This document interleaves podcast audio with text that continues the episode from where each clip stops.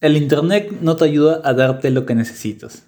Te brinda lo que mejor se te puede vender y con los mayores beneficios. Este es un podcast para aquellos que no se conforman con un titular, para quienes siempre ven más de dos opciones y para los que desconfían hasta de sus propias ideas.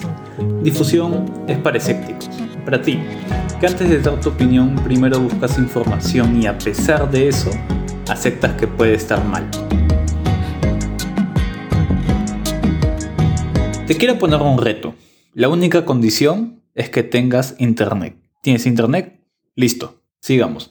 Entra a tu buscador favorito y busca algo como consejos para ser feliz, o cómo sentirse mejor, o desarrollo personal, o algo así. Quisiera que veas los resultados. Seguro, lo que te salen son listas de los 7 consejos, o secretos, o los 5 pasos, o lo que sea para ser feliz o tal vez cursos, coaching o libros de desarrollo personal. Lo que quiero que veas con este ejercicio es que lo primero que saldrá no será lo que necesitas. En esta búsqueda no te saldrá un libro de psicología conductual o cognitiva, o ponentes psicólogos con experiencia hablando del tema. No. Será lo que genere más ventas y como hemos visto hasta ahora, la industria de la felicidad genera muchas. El motivo de este capítulo más personal es el hecho que yo pasé por eso. Dentro de la pandemia, cuando uno está encerrado sin saber qué hacer, con estrés, dudas, miedo, entre otros sentimientos totalmente normales en un contexto incierto, uno busca sentirse mejor o buscar la forma de consumir algo para sentirse mejor. Pero ¿en qué o quién confiar? Estamos en la época de la información, ya no escasea. El problema ahora es que nos sobra. ¿Quién dice la verdad? ¿A quién le hacemos caso? Y podemos ser escépticos y desconfiar de la información que nos llega, pero no podemos desconfiar de todo, no podríamos vivir así. Y te quiero dar ejemplos que seguro te han pasado de manera inadvertida.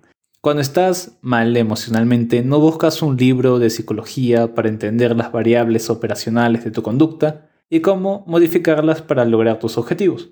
Cuando quieres hacer ejercicio, no evalúas tu nivel actual de actividad física, tu biomecánica y la del ejercicio, o la fisiología del trabajo muscular. Si tienes gripe o una enfermedad, no te lees un libro de fisiopatología y buscas entender tu sistema hormonal y la farmacodinámica y farmacocinética de las pastillas que te vas a tomar. Para toda acción que hayas tomado, has confiado en tu doctor sobre lo que te receta, en un video de YouTube de una rutina para hacer ejercicio, en alguien que te quiso vender la felicidad. Y no nos podemos culpar. La felicidad tiene muy buen marketing. Lo ves en todos lados, hay aplicaciones, personas que prometen, que te ayudan, citan estudios científicos, cursos, entre otras cosas. Pareciera que fuera verdad, pero como ya hemos visto, solo es un intento de concepto que ha demostrado venderse muy bien. Así que te compartiré un fragmento de Happy Gracia que me impactó y gustó mucho, donde se expresa que todas las emociones son útiles dependiendo del contexto y espero que las aplicaciones del podcast no me lo bajen por derechos de autor. Lo estoy citando. Bueno, dice así.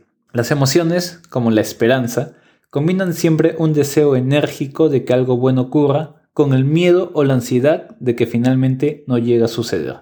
La alegría puede impulsar a las personas a emprender tareas difíciles, pero a veces hace que las personas desistan antes frente a retos complicados que tomen elecciones menos meditadas o que sean más conformistas y aquiescentes.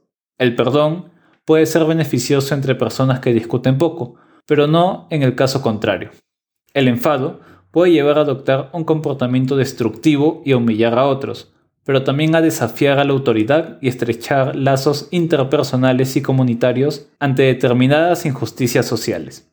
La nostalgia puede sumir a la persona en un estado de abatimiento y de refugio en el pasado, pero también fortalece el sentido de identidad y pertenencia, a favorecer el análisis crítico. Y la envidia puede desembocar en resentimiento y hostilidad, pero también en admiración y en mayores esfuerzos para mejorar. En cuanto a la positividad, esta no siempre es deseable tampoco.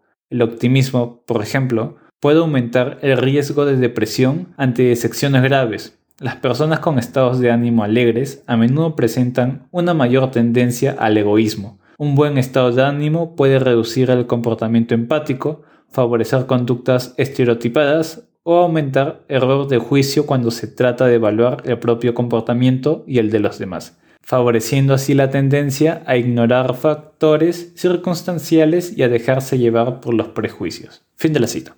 Con esto quiero que quede claro que toda emoción es útil dependiendo del contexto y que cada una es compleja e irreductible. Tratar de menospreciar a las emociones supuestamente negativas y convertirlas en positivas hace que se desestime la reacción política de las personas ante injusticias sociales.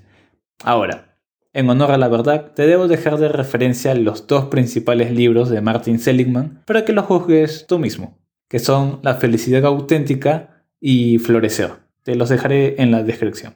Si los lees, no olvides lo que hemos visto hasta ahora. La historia del pensamiento positivo, cómo se usa para influir y manipular en los contextos políticos y socioeconómicos, su paradoja, te venden la felicidad y al mismo tiempo te dicen que siempre debes ser más feliz que ahora, ofreciéndote así una promesa imposible de cumplir.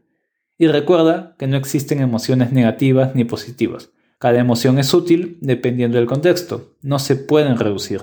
Y no se debe pensar que la felicidad es el objetivo al que deberíamos llegar, solo es una emoción más. Con esto se cierra esta serie sobre la felicidad. Te invito a seguir cuestionando y siendo escéptico con el contenido que te sale de primeras en tus buscadores y a seguir peleando con base. Nos vemos en dos semanas.